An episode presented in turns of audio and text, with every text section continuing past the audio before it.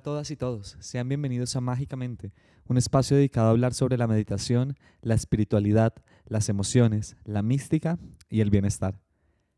Yo soy Alejandro Villalba, músico, sanador con sonido, y semana tras semana estaré compartiendo con ustedes reflexiones, meditaciones y conocimientos para transformar nuestra realidad.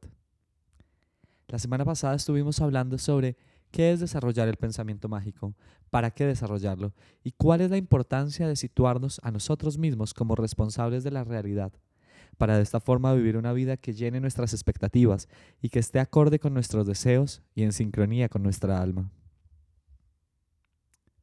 En el día de hoy vamos a iniciar este viaje hacia este cambio de visión y nos vamos a introducir en cómo desarrollar el pensamiento mágico. Así que para esto me gustaría invitarte a identificar cuál es esa situación incómoda, dolorosa y desmotivante que estás viviendo en el presente. Podría ser algo relacionado a tu trabajo, a tu relación con el dinero y la abundancia, tal vez alguna dificultad en tu relación de pareja o familiar. Tómate algunos segundos para identificar cuál es esta situación.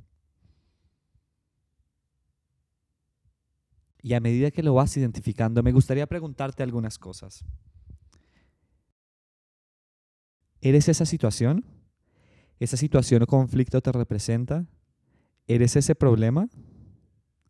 Es normal que en momentos complicados de nuestra vida lleguemos a identificarnos o amalgamarnos con situaciones difíciles, olvidando que no somos esta situación, que las dificultades o incomodidades de la vida son y siempre serán pasajeras, que no nos identifican, que no somos esos problemas o dolores. Tomar distancia de los problemas y las dificultades, dejar de identificarnos con ellos, nos permite tener una visión más clara de la realidad. Y lo más importante, nos recuerdan que toda dificultad o incomodidad puede asumirse como un reto, una prueba o una fase. Que no estamos congelados en el tiempo y en el espacio y que las dificultades no nos hacen inmóviles, que no nos pueden detener. Así que, si esto es así, podemos efectuar los cambios, tomar las decisiones correspondientes y llegar al otro lado de la incomodidad, en donde se encuentra lo que sí somos. Estos seres creadores en busca de plenitud y trascendencia.